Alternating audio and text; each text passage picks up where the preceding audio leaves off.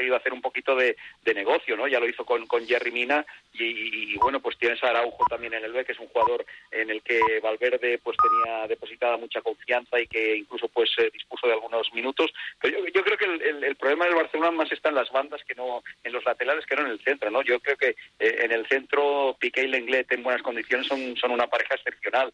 Titi estando en condiciones físicas perfectas también.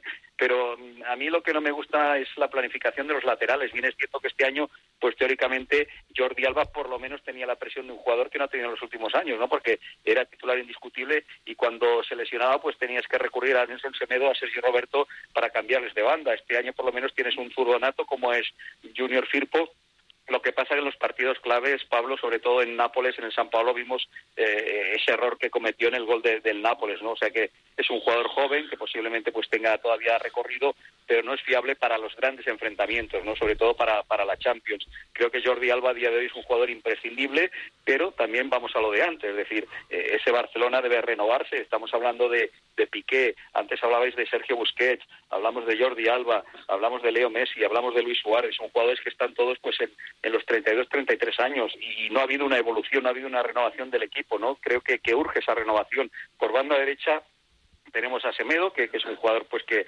ofensivamente sabes que, que, es un proyectil, defensivamente tiene sus carencias, está Sergio Roberto, que es polivalente porque le puedes poner en el lateral o en el, o en el medio campo. Bueno, pues eh, como te digo, hay, hay, hay, fisuras, ¿no? O sea, yo creo que un equipo como el Barcelona posiblemente pues eh, debe tener mayor fortaleza en esos laterales y evidentemente pues para la liga te llega, ahí está su, su primer puesto en, en la competición, en, en, la clasificación, pero cuando sales a Europa creo que vas un poco cortito en esa zona. Estoy con Oli y Pablo, sobre todo el problema en la defensa, como bien dice José Manuel, está lógicamente en los laterales. Los laterales porque un equipo, un transatlántico como el Fútbol Club Barcelona tiene que tener todas las posiciones dobladas y bien dobladas. En el Barça, en el lateral derecho, solo hay un especialista, en el lateral izquierdo solo hay un hombre que funciona. Semedo en un lado, Jordi Alba en otro. Por lo tanto, si Junior Firpo no da la talla, y como decía Oli, hemos visto que en los partidos grandes no da la talla, es como si tuviera solo un lateral. Y Sergio Roberto no deja de ser un comodín, un tío reciclado al lateral derecho, pero evidentemente, como no es un especialista, no puedes contar con él para ciertos marcajes, que es lo que a él se le escapa. Sí, sobre todo porque en el centro campo tienes eh, un overbooking tremendo y además tienes calidad. Entonces, pues claro, Sergio Roberto tan solo es un recurso para algunos partidos en el medio campo, ¿no? Has de usarle más de lateral. De lateral derecho en condiciones normales siempre Semedo será el titular, con lo cual, pues bueno, es una posición que sí que le falta quizá otro otro especialista, además, pues además con otras funciones específicas, ¿no? Todos sabemos que Semedo es un jugador que se proyecta muy bien al ataque, que es muy ofensivo, que, que puede sufrir con, con, algún extremo, lo que pasa que lo suple con, por, porque es un jugador muy rápido. Es decir, yo creo que hasta el momento pues ha cumplido perfectamente en su etapa del fútbol Barcelona, pero sí que noto ciertas carencias en, el Barcelona, ¿no? Es decir, en la única línea, Pablo, que no, no hay carencia alguna, creo que ni, ni debates en la portería, ¿no? Con Marc-André Ter Stegen, pero en el resto antes preguntabas, eh, le, le formulabas hacer. Yo, por ejemplo, en el medio campo dentro de esa superpoblación, de ese overbooking que hay, que hay un jugador que me está decepcionando porque creo que puede rendir, es un jugador extraordinario que es Artur Melo, ¿no? Pero mm, no consigue la, regularidad, es decir, a Artur Melo es difícil verle tres partidos seguidos eh, jugando bien, ¿no?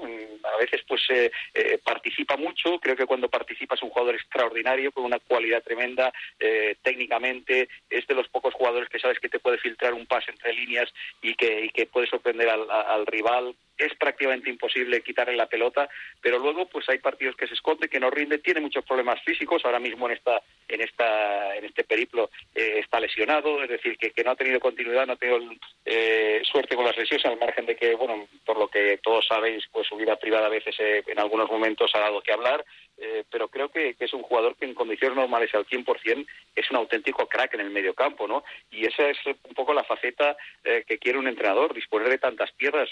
Rakitic se la ha criticado mucho, pero cuando Rakitic está bien es un auténtico valor ¿no? en el medio campo.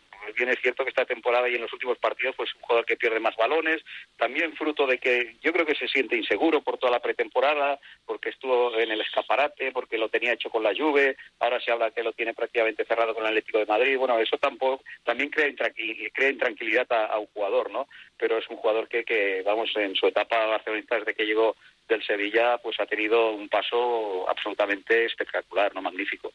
Pues eh, creo que nos ha quedado una radiografía bastante elocuente de lo que es este Barça, quizá con grandes jugadores, quizá con no tanto juego, pero es cierto que también quizá que con algún que otro retoque, sobre todo en esa zona de laterales y también a lo mejor un central que pueda apuntar a la plantilla el año que viene o en lo que tenemos todavía en disputa, que no sabemos si se va a disputar, pues pueda terminar la temporada esta o empezar el año yo creo, siguiente. ¿Sí? Yo creo, Pablo, eh, ya para, para concluir, ¿no? Y bueno, lo, pienso yo, pero vamos, yo no soy nadie al lado de Leo Messi, ¿no? Y lo dijo Leo Messi perfectamente hace unas semanas a los compañeros del mundo deportivo, ¿no? Eh, es decir, con esta plantilla en España te llega, por supuesto que te llega, y en Europa no pero creo que hay que mejorarla mucho para competir en Europa. Eso es, yo creo que la clave, si lo dice Messi, ¿quién somos nosotros para contradecir? ¿Quién somos nosotros, ¿verdad? Claro, sí, sí. Cuando habla Messi hay que callarse y escuchar que como ya queda queda un día menos, queda un día menos para que Messi se retire, pues entonces es un día triste para el fútbol. Y el único debate, en lo que no hay debate es ni en la portería ni, ni con el número 10. Ahí no habrá debate. Esos dos, en principio, mientras estén entre Stegen y Messi, eh, difícil que, lo haya. Gracias, Oli, un abrazo muy grande. Un abrazo para todos, hasta la próxima. Gracias, Félix, un abrazo.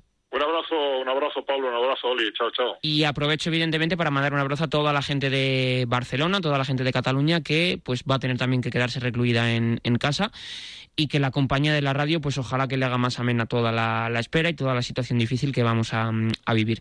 Por cierto, ando yo pensando en que la verdad que no, soy yo demasiado experto en compras. ¿eh? eh llevo 10 años casi en, mi casa con, todo igual, con todos los electrodomésticos sin cambiar. Es que incluso la tele se me ve casi en blanco y negro. Pero eso sí, ya te digo una cosa yo. De esta no pasa. Me voy a pillar un televisor 4K tremendo. Porque empiezan los eBay Days. Sí, sí, los eBay Days de eBay o eBay, ya como tú lo quieras llamar. El sitio online con los mejores precios. Y es que además tienen un cupón del 5% adicional para que compres lo que quieras. No voy a esperar más. Voy a entrar ahora mismo en eBay.es. Que en estos precios, vamos, cae la tele, cae un móvil. Vamos, yo creo que va a caer todo. ¿Dónde? Ya te lo he dicho, hombre, en eBay.es. Marcador con Pablo Parra.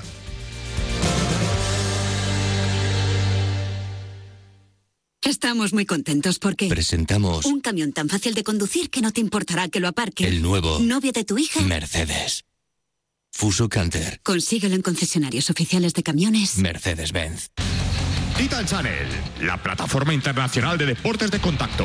Disfruta de los mejores eventos en directo y miles de combates de MMA, kickboxing, muay thai, boxeo, grappling por solo 4 euros al mes. Suscríbete en titanchannel.com y disfruta del primer mes gratis. Titan Channel, donde está la acción.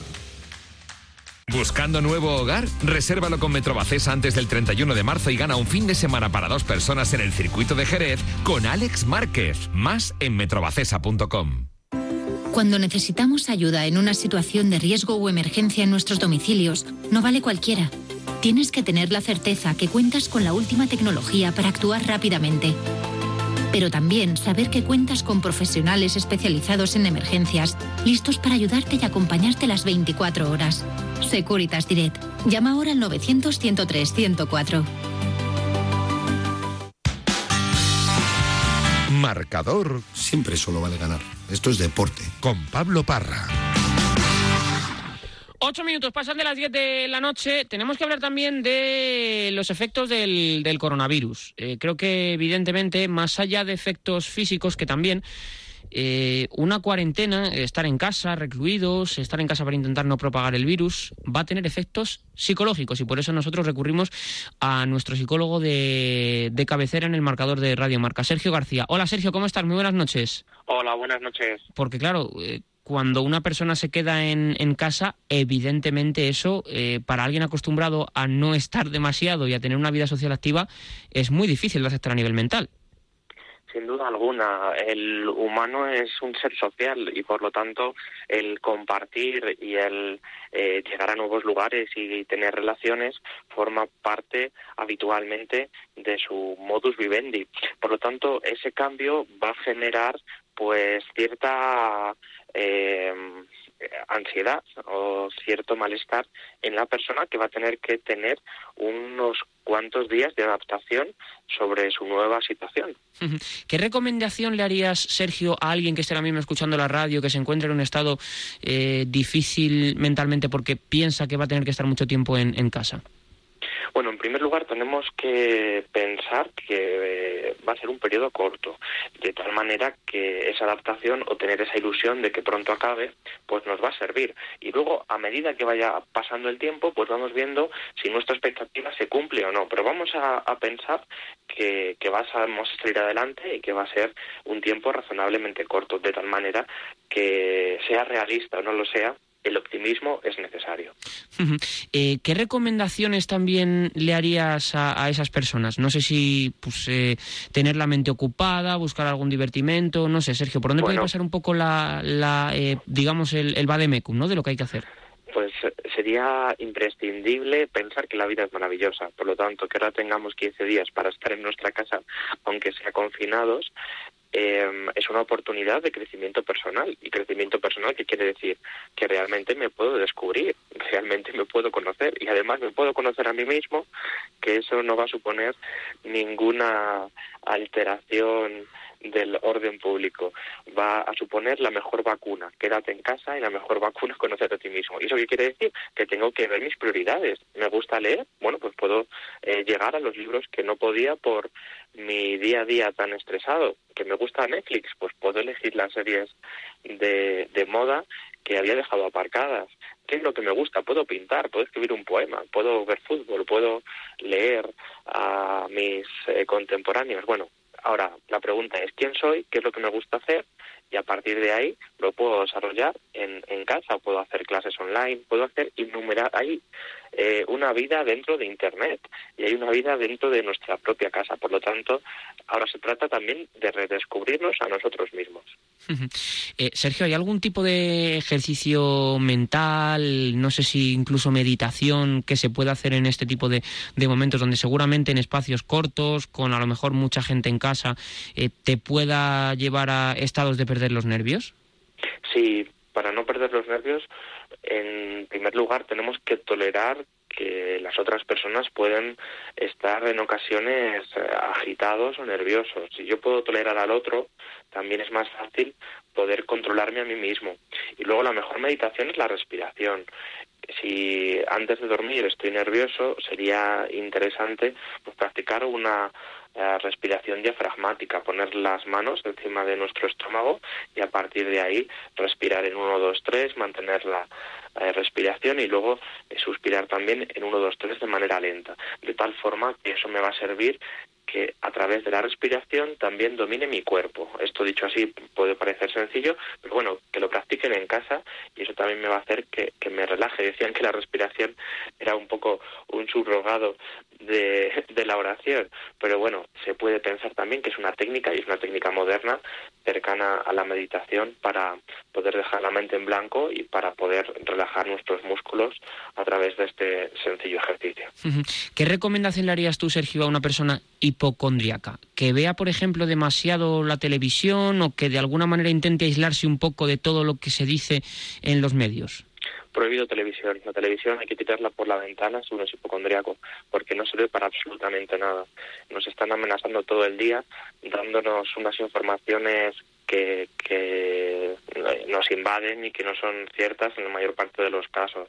Entonces, hay dos o tres diarios que merecen la pena y, y, y, pocos canales que nos estén dando una realidad sobre aquello que, que están contando. Por lo tanto, el amarillismo no nos sirve y también le diría a los espectadores, si usted está viendo continuamente este tipo de, de eh, televisión, lo que puede suceder es que también estemos ansiosos por otra cuestión, ¿no? Entonces eh, hacemos satisfacer en la televisión, en las imágenes, pues una necesidad nuestra de buscar lo amarillo, de buscar el morbo, pero realmente no me va a informar y si soy hipocondriaco me va a alterar mucho más. ¿Qué es lo que está sucediendo? A esto lo llamamos sobreinformación y la sobreinformación está haciendo mucho daño no solamente a los hipocondriacos sino al resto de la población que de repente piensa que se va a acabar el mundo aunque vivimos en una crisis muy grave, nadie lo pone en duda, pero no se puede decir continuamente el número de afectados como si fuese el número de muertos,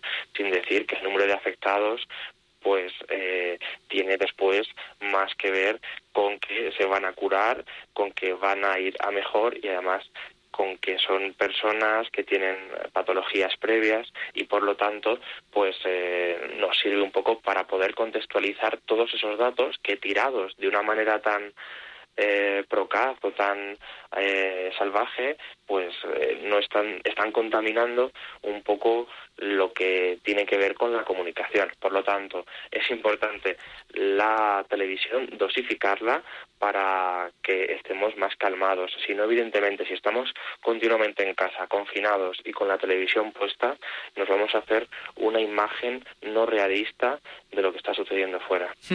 Eh, y a nivel deportivo, Sergio, que nosotros también aquí eh, creo que trabajamos con deportistas eh, amateur, que se van a quedar en casa evidentemente también, porque es el resto de, de, la gente, pero también con deportistas. ¿Qué recomendación harías a un deportista que va a sustituir una actividad física tan exigente como es la de la élite por estar en casa haciendo deporte, pero no de la misma exigencia o de la misma carga mental? Bueno, pues tolerancia a la nueva situación y hacer los ejercicios físicos correspondientes que van a ser eh, de un menos elevados y que van a tener que ver con otro tipo de, de, situaciones. Y luego también pensar que el deporte no solamente es físico también es mental. Y esto nos puede ayudar también a perfeccionarnos en otro tipo de cuestiones que después hacen al deportista. Es decir que los deportistas habitualmente son cultos y son personas de mundo. Entonces tenemos que saber.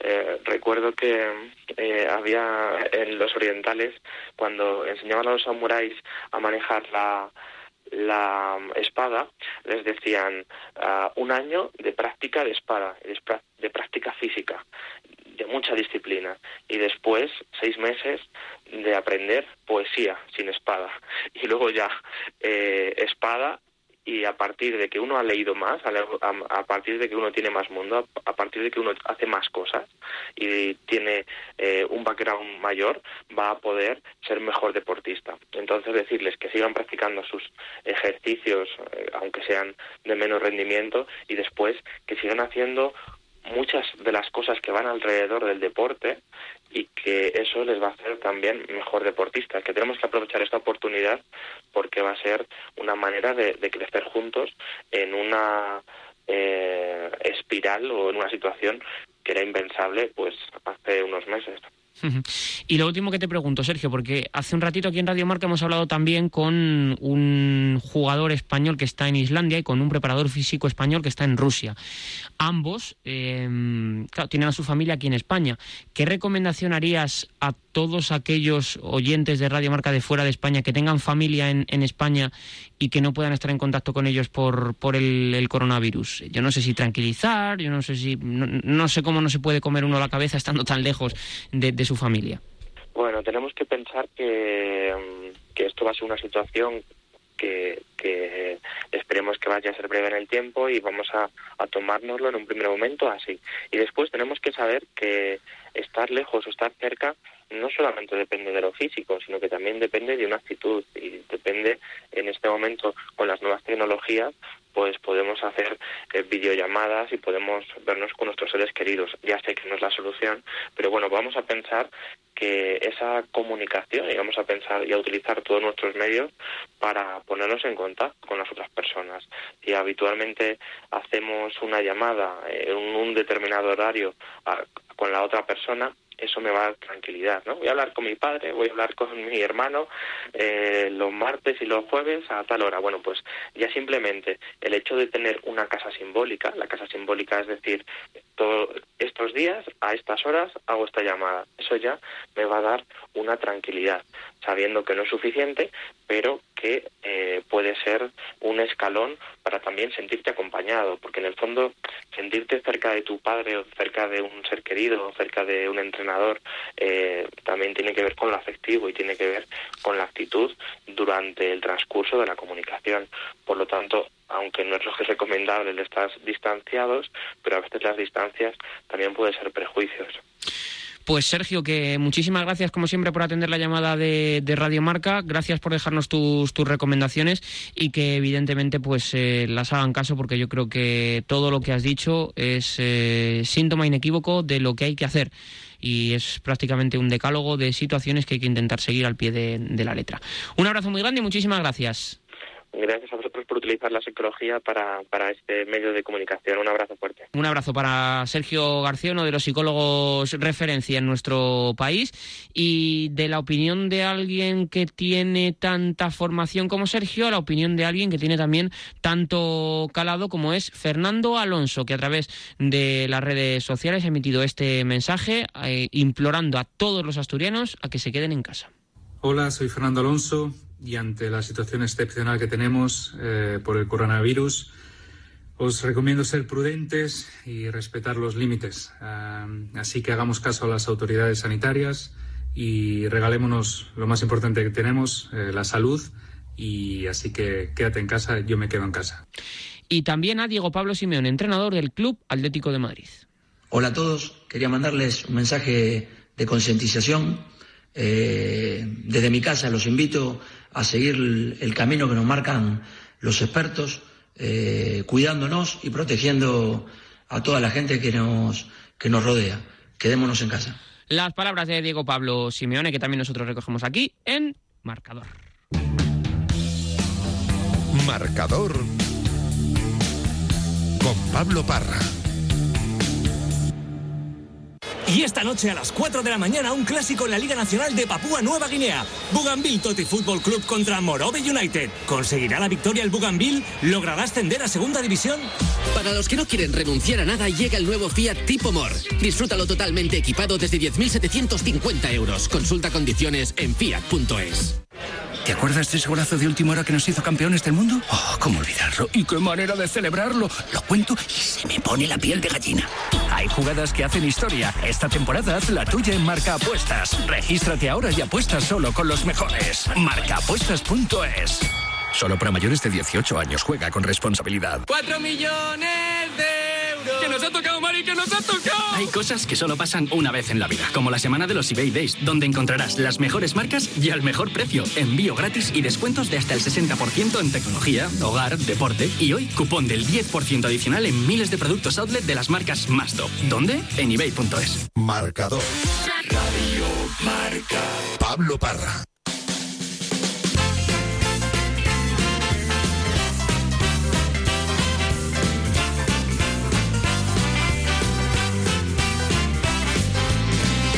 Si te gusta la aventura con la lectura, vas a disfrutar. Y en tiempos en los que tenemos que estar en casa, nosotros queremos abrir la biblioteca de Marcador.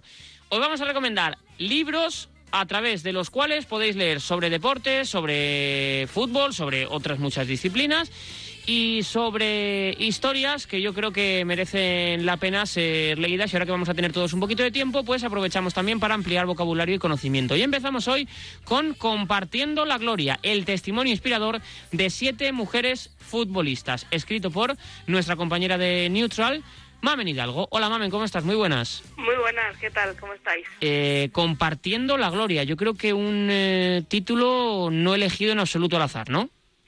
No, tiene su significado. Evidentemente, eh, aquí hablamos de siete, hay un subtítulo que dice que hay siete mujeres inspiradoras y, en eso se basa. Compartiendo la gloria, al final lo que viene a decir es que cada uno, o sea, aparte de compartir sus, historias y sus testimonios, eh, cada uno puede interpretar como quiera la gloria. Estas, estas futbolistas, eh, salvo Vero Boquete, que gana la Champions, no han ganado grandes títulos durante su carrera, pero sí que han ganado una batalla, que es la de la igualdad eh, o por lo menos siguen luchando con ella.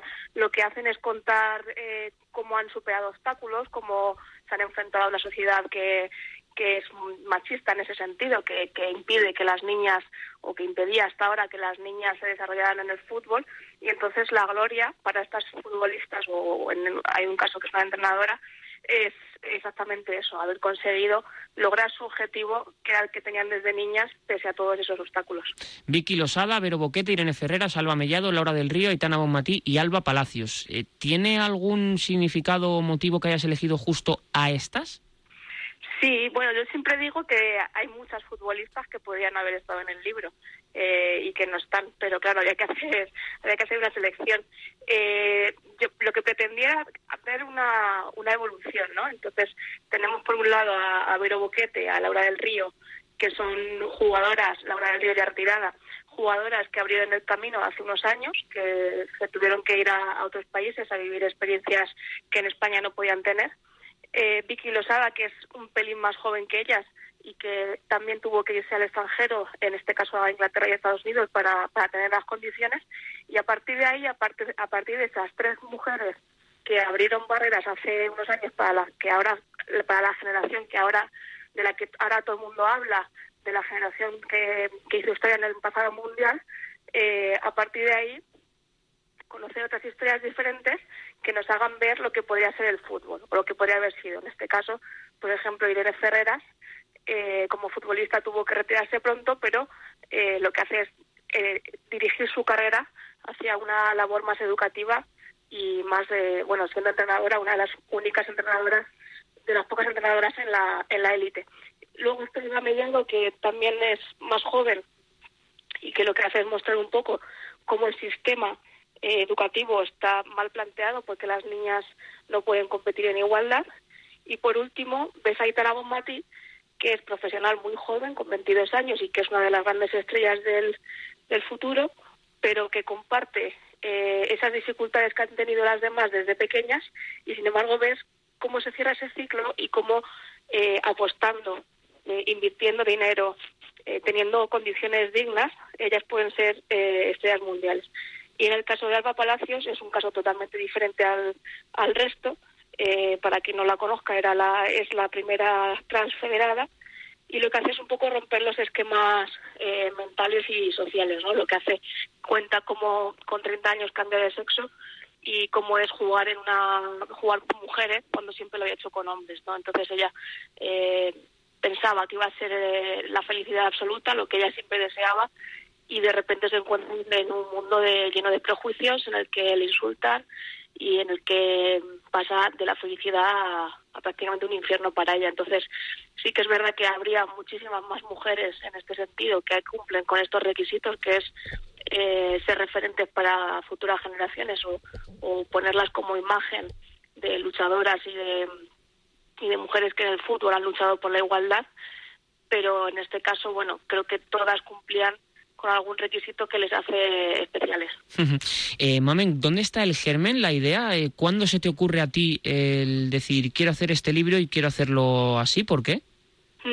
Pues llevaba tiempo pensando que, de hecho llevaba años, eh, yo consumía eh, libros, documentales, películas eh, que venían siempre de fuera, sobre todo de Estados Unidos, hay varios libros y, y muy enfocados a, a, niños y demás, o a niñas casi, casi siempre, y siempre me preguntaba que por qué en España teníamos esta carencia, ¿no? De, no solo en el fútbol femenino, sino en el deporte femenino, no hay, no hay mucho contenido editorial en este caso, y llevaba años dándole un poco a eso la cabeza, lo que pasa que por unas cosas y por otras no te pones a, a, a hacerlo. Y justo la Navidad pasada, esta no la anterior, eh, pues eh, contactó conmigo la editorial La Calle, me preguntó si quería hacer un proyecto sobre fútbol femenino y yo les planteé les planteé esta esta opción de hacer varios perfiles eh, son biografías eh, no no como tal no hay tanta no hay por ejemplo mucha no está muy acotado no no hay fechas no hay no hay no es una biografía al uso como la pueda concebir la gente, sino que son más bien reflexiones, ¿no? A partir de, de algún acontecimiento, de algún viaje o de alguna anécdota, ellas intentan reflexionar y demás. Entonces el origen, el germen, eh, fue ese y a partir de ahí fue trabajar en buscar los perfiles que podrían eh, adecuarse a la idea que teníamos y hasta hoy. Eh, ¿Cuál es el perfil que más te ha sorprendido cuando lo has escrito? ¿El que tú pensabas que iba a tener un enfoque y al final has tenido que darle otro totalmente distinto porque te lo ha pedido el propio personaje o, o la personaje en este caso? Para mí el gran descubrimiento del libro es, es Irene Ferreras. No sé, también quizás porque es menos conocida para la gente. Eh, tú piensas que vas a hablar simplemente, entre, comillas, lo de simplemente, con una entrenadora de la élite y que te va a contar cómo es eh, romper barreras, porque cuando hablamos de las mujeres en el fútbol, eh, no solo es eh, la futbolista, es que ya es difícil o que ya era difícil hasta ahora. Eh, cuando hablamos de, de una entrenadora en la élite, ya es casi utopía.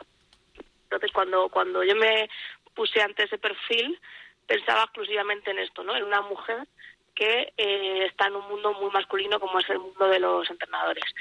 Y sin embargo me, me rompí un poco los esquemas y me, y me encantó porque, porque narras al final la pasión de una persona, de una mujer en este caso, por cualquier cosa. O sea, te puedes olvidar del fútbol, te puedes olvidar del contexto. La realidad es que lo que transmite ella, o lo que a mí por lo menos me transmitió, es, es una lección de, de vida. O sea, cuando yo estaba escribiendo ese perfil, eh, había cosas en las que me sentía muy identificada y había cosas en las que decía, eh, esta mujer para mí es inspiradora, más allá del fútbol, por su pelea, por su entrega, por cómo vive las cosas. Y tampoco quiero hacer spoilers, pero, pero es más las reflexiones que hace sobre las cosas que le pasan que el hecho de, de bueno, de estar entrenando en, la primera división femenina. Eh, Mamen, cuando un oyente de Radio Marca, claro, empieza a escuchar hablar sobre Compartiendo la Gloria, un libro que trata de fútbol femenino, eh, piensa, ah, bueno, yo no soy aficionado al fútbol femenino, no, no lo sigo, eh, quizá no tengo que leer este, este libro. Eh, ¿Cómo le intentarías tú recomendar a un oyente, insisto, que no es un apasionado del fútbol femenino, que no lo sigue en exceso, eh, este libro que trata sobre mujeres y fútbol? Pues, pues precisamente mi intención cuando, cuando lo escribía era esa, porque entiendo que el- la persona que, que sigue el fútbol femenino más o menos conoce el- las carencias que han tenido las mujeres, eh, conocen perfiles, conocen a protagonistas, pero creo que era necesario que ese público que dices que no se interesa o que hasta ahora no se ha interesado pudiera conocer desde dentro cómo es. Entonces, creo que la, lo mejor es que ellos se, se, se introduzcan en estas, historias que al final no son de fútbol femenino o de fútbol, son historias personales historias, eh, algunas muy apasionantes, pues tienen, eh, son jugadoras que, que algunas llevan 10 años en el extranjero, que han vivido experiencias en muchísimos países. Entonces, creo que no es solo una cuestión de fútbol femenino, no vamos a, no vamos a contar eh, diferencias entre unos y otros. Bueno, hay algún matiz, pero quiero decir que, que la gente que no siga esta liga eh, o esta, esta, este fútbol, aparte de poder iniciarse por ahí, porque es una manera, es, es divulgativo, es eh, eh, una manera fácil de, introducirse en el fútbol, aparte eh, tiene ese factor que es, que es humano, que, que son historias que le pueden pasar a, a cualquier persona y que, y que son muy, creo que puede ser muy gratificante escucharlas. Y te pregunto dos más. La primera, ¿con qué sensación terminaste tú el libro?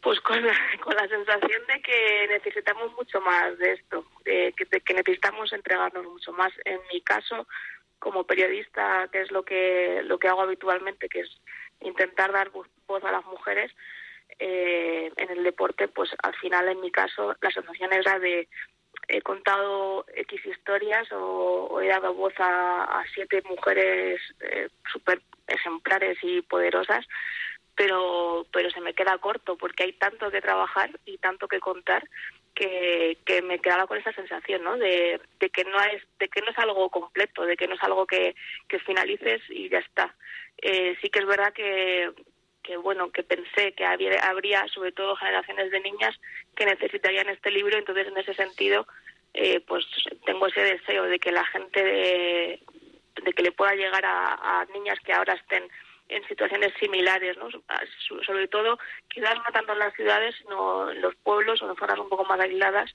que, que puedan disfrutar de esto y que puedan aprender de esto. Entonces, bueno, mi sensación al final era esa, de eh, me ha encantado hacerlo, me ha encantado aprender de estas mujeres, pero creo que necesitamos trabajar mucho en, en esa línea. y lo último, si dentro de 10 años, Mamen, hay que escribir un nuevo libro sobre mujeres futbolistas, ¿qué libro te gustaría escribir?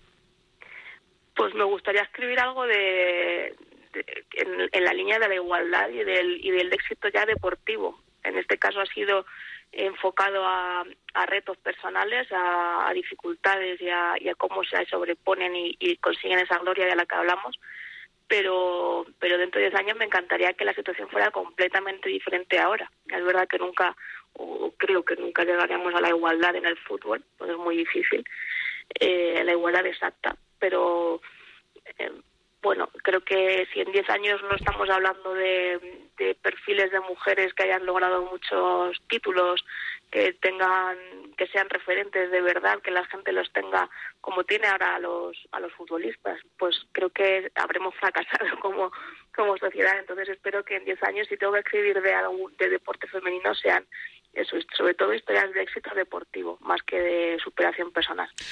Eh, pues Mamen, que muchísimas gracias por, como siempre por atender la llamada de, de Radio Marca. Que todo el mundo puede adquirir el libro en www.editoriallacalle.com barra libros compartiendo guion la gloria barra. Es más fácil que todo esto entrar en arroba mamen guion bajo hidalgo y ahí se puede adquirir, que lo Eso tiene es. fijado Mamen en su cuenta de Sí, Twitter. o en cualquier plataforma de las que hoy conocemos se puede se puede adquirir cual- cualquier mm, página online. Pues ya tenemos el primer libro colocado en la estantería, en la estantería perdón, de la biblioteca de Marcador. Gracias, Mamen. Un abrazo. Gracias a ti. Eh, tenemos última hora en relación al coronavirus en Argentina. Hola, David Fer, ¿cómo estás? Buenas noches. ¿Qué tal, Pablo? Buenas noches. ¿Qué es lo que ocurre? Pues que está programado el comienzo de la Copa de la Superliga Argentina para las 11 de la noche, hora peninsular española, con el partido que involucra a Gimnasia, Esgrima de la Plata y Banfield, del Lobo, recordemos, dirigido por Diego Armando Maradona. Es un partido, al igual que todos los de la Copa de la Superliga, que por el momento deben disputarse a puerta cerrada y sin presencia de mm, no más prensa de la necesaria para la cobertura televisiva del partido, pero tenemos a jugadores, a entrenadores, Maradona incluido, que no quieren disputar este partido que debe comenzar, insisto, a nuestras 11 de la noche, a las 7 hora argentina. Están esperando la aprobación del árbitro Espinosa, del árbitro de este partido, todo a colación de la declaración de ayer del presidente de la Nación Argentina, Alberto Fernández, elevando el eh, nivel de riesgo del coronavirus en el país y también eh, al calor un poco, en este caso, para contradecir las declaraciones de eh, Sergio Marchi, que es el secretario general de futbolistas agremiados, el sindicato de futbolistas en Argentina, que esta tarde eh, dejaba claro que la Copa de la Superliga iba a arrancar con total normalidad y minimizando un poquito el eh, caos del coronavirus, lo relegaba un poquito a la gripe A de 2009, de la cual, según sus palabras, todos acabaron olvidándose. Así que, bueno, pues en este caso no hablamos de lo que sucedió con el Parmaspal el pasado domingo en Italia, porque aquí el sindicato de futbolistas, al menos en voz de su líder, eh, ha permitido, ha avalado el arranque de esta Copa de la Superliga. Ahora mismo la situación es muy confusa en Argentina. Quedan apenas pues 25 minutos para que comience ese encuentro entre Gimnasia y Esgrima de la Plata, que se está jugando la permanencia en la máxima categoría del fútbol argentino y también Banfield. Y lo dicho, los técnicos, los jugadores, Diego Armando Maradona incluido, no quieren jugar el partido. Estaremos pendientes en los próximos minutos del desarrollo de los acontecimientos en la ciudad de La Plata porque, eh, insisto, ahora mismo la Copa de la Superliga está en el aire. Pues tú nos pides paso, David Fer. Esta es la, la noticia que podemos contarte aquí en, en Radio Marca. Líneas abiertas con, con David Fer porque tenemos que saber si finalmente el partido va a arrancar, si no, y en qué circunstancias lo va a hacer. Pausita y seguimos en marcador, venga. Marcador con Pablo Parra. Xavi, falta molt poc pel teu casament. Xaviot. I encara no t'has mirat el tratge de nuvi. Xaviot. I la resta dels homes no s'han mirat res, tampoc. Xaviot, mare, Xaviot. Ja he demanat hora. Estan al centre de Sabadell i ara a Barcelona, amb un equip d'assessors que ens vestiran fins l'últim detall. Bé, ja estic més tranquil·la. Xaviot, vestim a nuvis i acompanyants. Via Augusta 3 a Barcelona.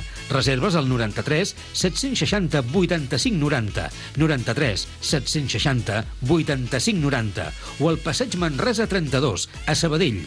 Reserves al 93 748 42 49, 93 748 42 49. No apuestes a ciegas. Llega el nuevo servicio de televisión en suecia.es. Juega con responsabilidad. Solo mayores de edad. Cocodril Club. Si t'agrada la bona música dels anys 60, 70, 80, escolta Cocodril Club, tot un clàssic de la ràdio. Aquí, a Ràdio Marca Barcelona, cada dia en antena, de dilluns a divendres de 4 a 6 de la matinada, dissabtes de 6 a 8 del matí i diumenges de 5 a 7 del matí a Ràdio Marca Barcelona, 89.1 FM. Cocodril Club, el programa revival de l'Albert Malla. Hasta luego, cocodrilo. No pasaste de caimán. Hasta luego, cocodrilo. ¿De qué se vive?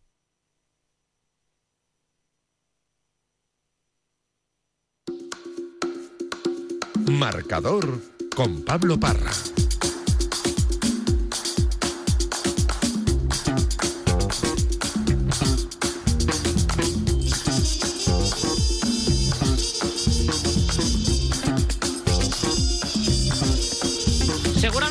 Muchos recordaréis esta sintonía porque era la que acompañaba muchas veces a los anuncios de juegos reunidos. Y así hemos querido llamar a este tramo que vamos a hacer en marcador, recordando también y hablando sobre juegos de mesa que podéis eh, jugar en casa, valga la redundancia, y actividades que podéis disfrutar. Y voy a saludar a Gonzalo Gutiérrez, nuestro portero marcador. Hola Gonzalo, ¿cómo estás? Muy buenas. Hola, ¿qué tal? ¿Qué hay? Muy buenas. Porque tú eres muy fan de los puzzles. Así soy yo, sí. Hay ¿Por bastante qué? gente del mundo del deporte que aunque no lo sepáis eh, o que no lo sepa el oyente, eh, le pega con dureza al puzzle. ¿Ah, sí? Sí, sí, sí, sí. De Sí. hecho, Ana- Anabel Medina, nuestra capitana de la de la Copa Davis, es, eh, vamos, te diría que me supera eh, con creces a la hora de hacer puzzles en volumen y en capacidad de ejecución. Si ahora mismo, Gonzalo, pues algún redactor de la radio, algún oyente te pregunta ¿por qué tengo yo que hacer puzzles? ¿Qué, qué me aporta a mí hacer puzzles? ¿Tú qué le dirías? Bueno, eso va en cada uno. O sea, yo lo suelo hacer con la familia, es una cosa que hacemos de, toda la vida y, cada uno lo enfoca de un modo. Mis hermanas, por ejemplo, cuando participan no dejan de hablar, eh, colocan cuatro piezas y yo no, no hago ni caso. Me abstraigo y consigo de aquello hacer, aunque parezca mentira, de que es muy mecánico, buscar piezas y, y que puede llegar a estresar, ver ahí todo un montón de cosas sin clasificar, pues a mí al revés, me, me relaja y, y bueno, hay que hacerlo, hay que hacerlo para entenderlo, si no va a ser muy complicado. ¿Cuál es el puzzle más grande que has hecho? Bueno, con el que estoy, 18.000 y pico piezas. 18.000 piezas. Sí, sí, sí, sí. Lo único que lo, hay que contar, ¿eh? estas gestas que suenan así como muy voluminosas tienen su, su letra pequeña. ¿eh? A ver, a ver. Los, los puzzles vienen eh, de estos montantes en diferentes sacos. Al final Sí. haces puzzles individuales como de unas 6.000 o 7.000. O puedes, puedes hacer la heroica y romperlos, abrirlos todos y, y juntar todas las piezas, pero tiene un futuro incierto eso, ¿eh? Ye- O sea, a ver, vienen en sacos, claro, de 6.000 y lo vas haciendo por cachos, ¿no? Efectivamente, efectivamente. Sí. Entonces, eh, todas las piezas representan una cuadrícula y vas, y vas construyéndola. Pero bueno, que no, deja, que no deja de estar haciendo un pu- un puzzle de 7.000 piezas, que no, Sí, que no. no es moco de pavo. Fácil, fácil no es, ¿no? No, no, no. ¿Y cuánto, cuánto se tarda, por ejemplo, en hacer un puzzle de, de 6.000 piezas? ¿De 6.000? Sí. Depende, de la- depende muchísimo de la imagen. No es lo mismo hacer, por ejemplo, yo el, el que es ahora, que es, me, resulta es bastante sencillo, es una estantería y está llena de libros, de muñecos y al final hay mucho color y mucha cosa que puedes identificar, pero como si haces un, un velero en mitad del océano, te puedes volver loco. Entonces, puedes tardar más en hacer un velero en mitad del océano de 3.000 piezas que el de 18.000 este. ¿Cuál es? hasta que te des con la ola y demás. ¿Cuál es el puzzle más difícil que has hecho? El más difícil, una calle que tiene, el puzzle tiene 3.000 piezas, pero es una calle y está pintado como, como acuarela, como si fuera de un pintor, y junta la montaña que es blanca con el acerado que también tiene así tonos grisáceos, con un edificio que es así como color blanco roto, que dirían eh, los que tienen varias eh, capacidades de bastones en los ojos para diferenciar colores, y aquello, aquello fue muy, muy complicado. Y, pero por eso, porque estaba pintado como si fuera a pincel y la foto pues era, era complicada. Eh, Gonzalo, cuando do- uno hace un puzzle, yo siempre me pregunto lo mismo. ¿Qué se hace con él? ¿Los, los lanzas a la basura? ¿Los te dejas colocados? Pues claro, me imagino que si estás todo el día, si haces muchos puzzles, no te cabrán todos en la, en la pared, ¿no? No, no, no, no. Todo lo que sea menor a 3.000 piezas los deshago y a la caja de vuelta. Y luego ya cuando superas esa cifra o tiene una gran heroicidad al haberlo terminado, pues pues lo- los guardas hechos o los enmarcas. El de 18.000 este mi hermana, la pequeña, que se está mudando ahora a, a una casa más grande, les hemos encontrado un, le queremos encontrar un hueco para, para una vez terminado enmarcarlo y ponerlo. Además, como es una estantería, que hemos ¿Sí? dicho que son libros y tal, haciendo esquina y tal, como si fuera... Bueno, ya veremos cómo lo hacemos. No, no va a costar más el cristal y el cuadro y el llevarlo que, que, el- que el puzzle y el hacerlo, pero bueno, todo sea por el recuerdo. Sí, pero eh, iba a decir yo, claro, eh, ¿cómo trasladas un puzzle de 18.000 piezas? ¿Entramos también? Nah, en las piezas, en, o sea, en las, cada, cada bloque que te he explicado, Sí. lo hacemos en una, en una plancha de madera. Entonces, Sí. esa plancha de madera las apilas y, bueno, pues si hay suerte, cabrá en el maletero del coche y ahí la podemos transportar. Y si no, pues me veo, me veo alquilando una, una furgoneta ahí en de estar de- de- del día por 60 euros Bueno, para llevarlo. no, no- no es mala idea tampoco. Eh, lo único que incluso tú has llegado a jugar, a, a disputar campeonatos, de, no sé si del mundo, de España, de puzzle, ¿no? Sí, sí, de ambos dos. Sí, jugaba- competimos todos los años y en el de España y en el del mundo fuimos por primera vez este año. Pero ¿y cómo, cómo son las normas? Por ejemplo, ¿te apuntas por equipos o, o Sí, individual? hay cómo? moda- hay varias modalidades. El- desde que empezamos a participar había básicamente tres, eh, de niños, de individual y por parejas. Y, y mi hermana y yo, como yo compito con mi hermana, la, la que he mencionado antes, y, y jugamos en parejas. Y tienes que dos horas para hacer un puzzle de 500 piezas. Todo el mundo tiene el mismo puzzle y demás. Y luego, en, ahora este último año, en el Campeonato del Mundo, hay una modalidad que es, que es muy interesante, eh, que son cuatro personas a la vez simultáneamente haciendo un puzzle. Tienes ocho horas para hacer eh, dos de 1500 y uno de 2000.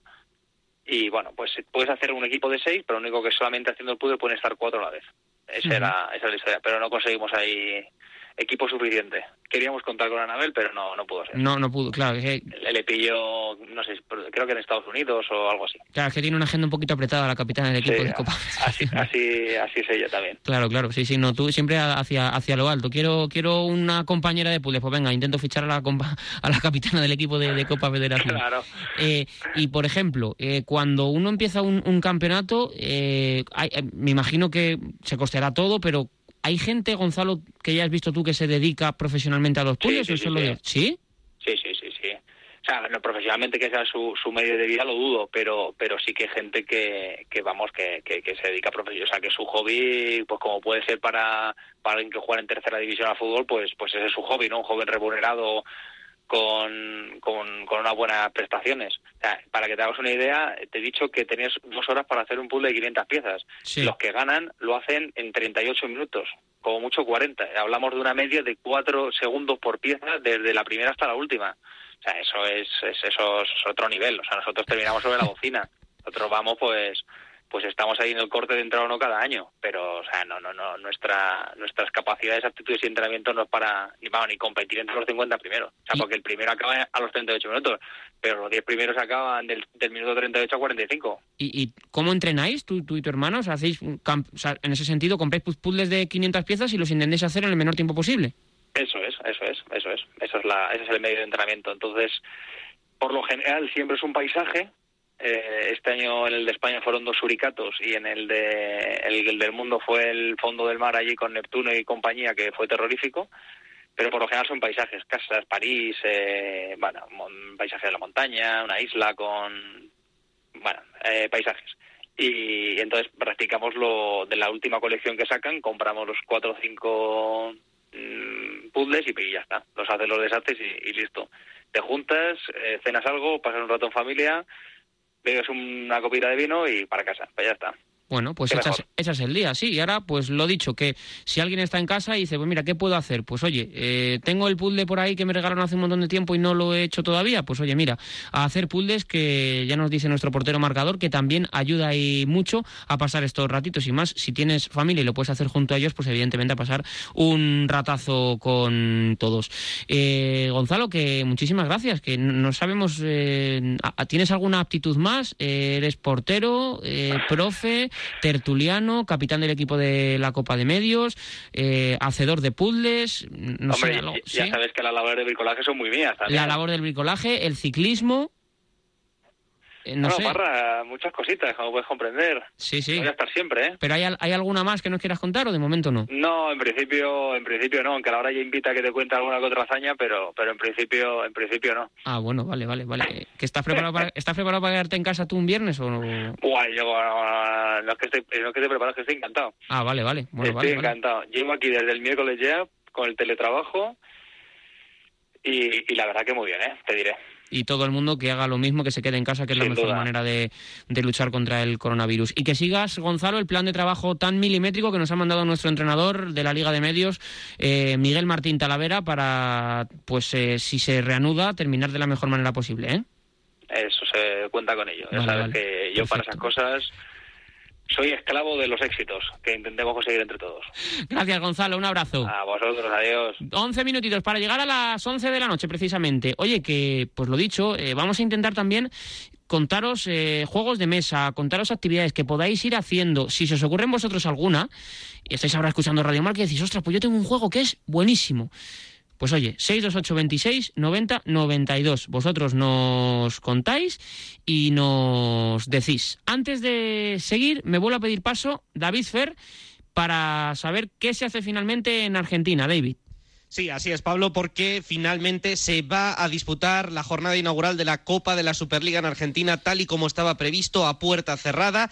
Eso sí, el primero de los encuentros, el que mide a Gimnasia y Esgrima de la Plata contra Banfield, se retrasa a nuestras once y cuarto, siete y cuarto eh, de la tarde, hora de Argentina, ahora allí en La Plata. Eh, al final, los equipos van a jugar contra su voluntad. De hecho, es ahora mismo la portada en grande de la versión digital de los compañeros de Ole. Juegan contra su voluntad. El Lobo y el Taladro no querían presentarse con el acuerdo de los técnicos Maradona y Falcioni, pero tras discusiones aceptaron salir a la cancha y dirige Merlos. Ese va a ser el primero de los partidos. Ha habido, según informa TIC Sports, llamadas de jugadores de Gimnasia, Esgrima de la Plata y Banfield que están ahora mismo en el Estadio del Lobo, con eh, jugadores de Patronato, de San Lorenzo, eh, Leo Poncio, una de las figuras destacadas de River Plate, que se oponían al arranque de esta Copa de la Superliga debido a la crisis sanitaria que afronta ahora mismo el mundo del coronavirus y de la cual por lo por motivos obvios Argentina tampoco eh, se libra de este problema, pero finalmente eh, va a imponerse el criterio del señor Marchi, el presidente del equivalente, digamos, al sindicato de futbolistas allí en Argentina, y se va a disputar esta primera jornada de la Copa de la Superliga. Después, el día martes, habrá una reunión con las autoridades del fútbol argentino y el propio Estado para ver si se continúa o no. Eh, una de las grandes dudas que había en Argentina y que expresaban los compañeros de TIC es saber si se va a jugar estos dos partidos que hay programados para esta noche de viernes a sábado horario español y luego se iba a detener la actividad, pero parece que no, que la jornada se va a disputar en su integridad y que por tanto va a jugar River Plate mañana contra Atlético Tucumán, va a jugar también Boca en la cancha de Godoy Cruz también en la noche de mañana, todos esos partidos sin público, pero eh, bueno, pues veremos si no hay que arrepentirse y no van apareciendo casos de coronavirus en los futbolistas argentinos. La experiencia italiana está muy cercana con esa jornada que se disputó a puerta cerrada el pasado fin de semana, eh, pues contra la voluntad, en este caso del sindicato de, de futbolistas que preside allí Tomasi, pero eh, en Argentina van hacia adelante, se va a jugar la primera fecha de la Copa de la Superliga, Gimnasia y Banfield van a jugar en contra de su voluntad. Pues esa es la noticia que te contamos a esta hora de, de la noche, que te cuenta David Fer, que te verbaliza David Fer y que se está produciendo en Argentina. Hasta mañana, David. Un abrazo. 8 para las 10 de la noche, pausita. Y os cuento otro bloque que vamos a tener mucho en el marcador de Radio Marca. ¿Tienes ya tu cupón del Extra Día del Padre de la ONCE? No te quedes sin jugar y pídeselo ya a tu vendedor de la ONCE. En puntos de venta autorizados o en juegos11.es. Recuerda, este 19 de marzo, 17 millones de euros. Con el Extra Día del Padre de la ONCE. Ser padre compensa y mucho.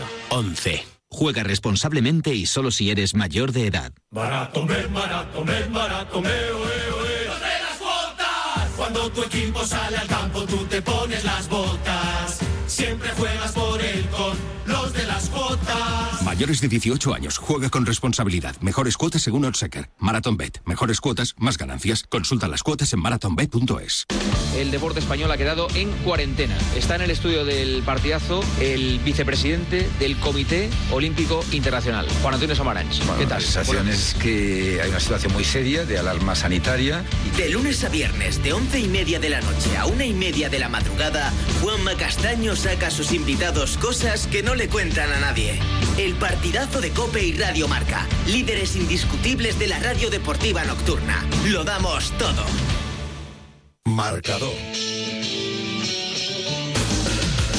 Pablo Parra.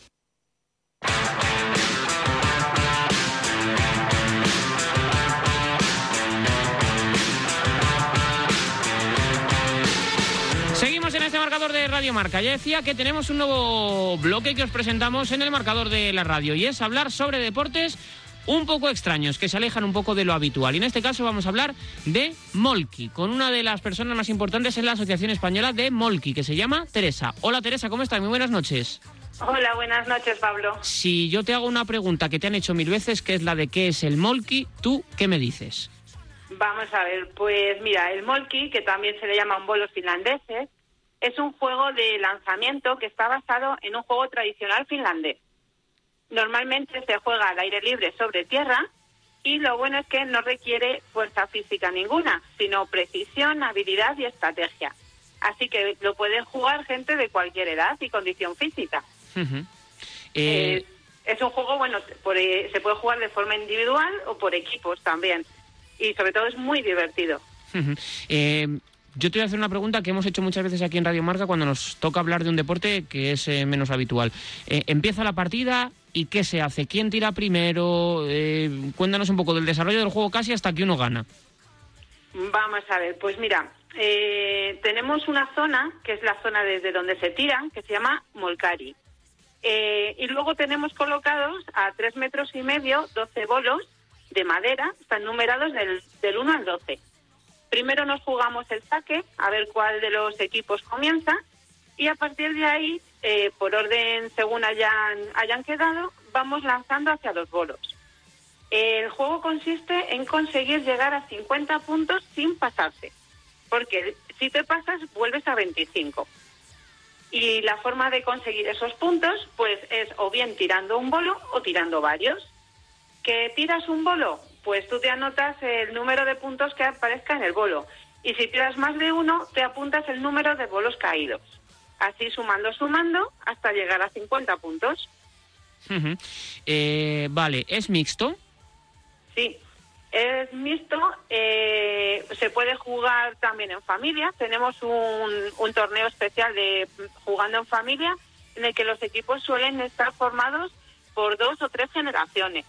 Entonces, a partir de los 6-7 años en que los niños ya empiezan a tirar para adelante, pueden jugar perfectamente. Así que es un deporte eh, fantástico para que todo el mundo juegue y no haya nadie que se quede mirando. Eh, ¿Cómo está regulado en España? Pues eh, existen varios pequeños eh, clubes y asociaciones. Yo, por ejemplo, hace un año, mi marido y yo con un grupo de amigos hemos creado el Club Deportivo Getafe Alternativo y en él nos dedicamos a eh, enseñarlo por Getafe. Pero pertenecemos también a la Asociación Española de Molki, que ya se encarga de llevar torneos por toda, por toda España. Y luego, a su vez, pertenecemos también ya a la Asociación Internacional ya de eh, Organización Internacional de Molki, la IMO, de la que nos sentimos muy orgullosos ya de pertenecer y haber participado el año pasado por primera vez en, el- en un mundial. Vale, ¿y en el Mundial los españoles qué tal somos? Bueno, nos defendemos.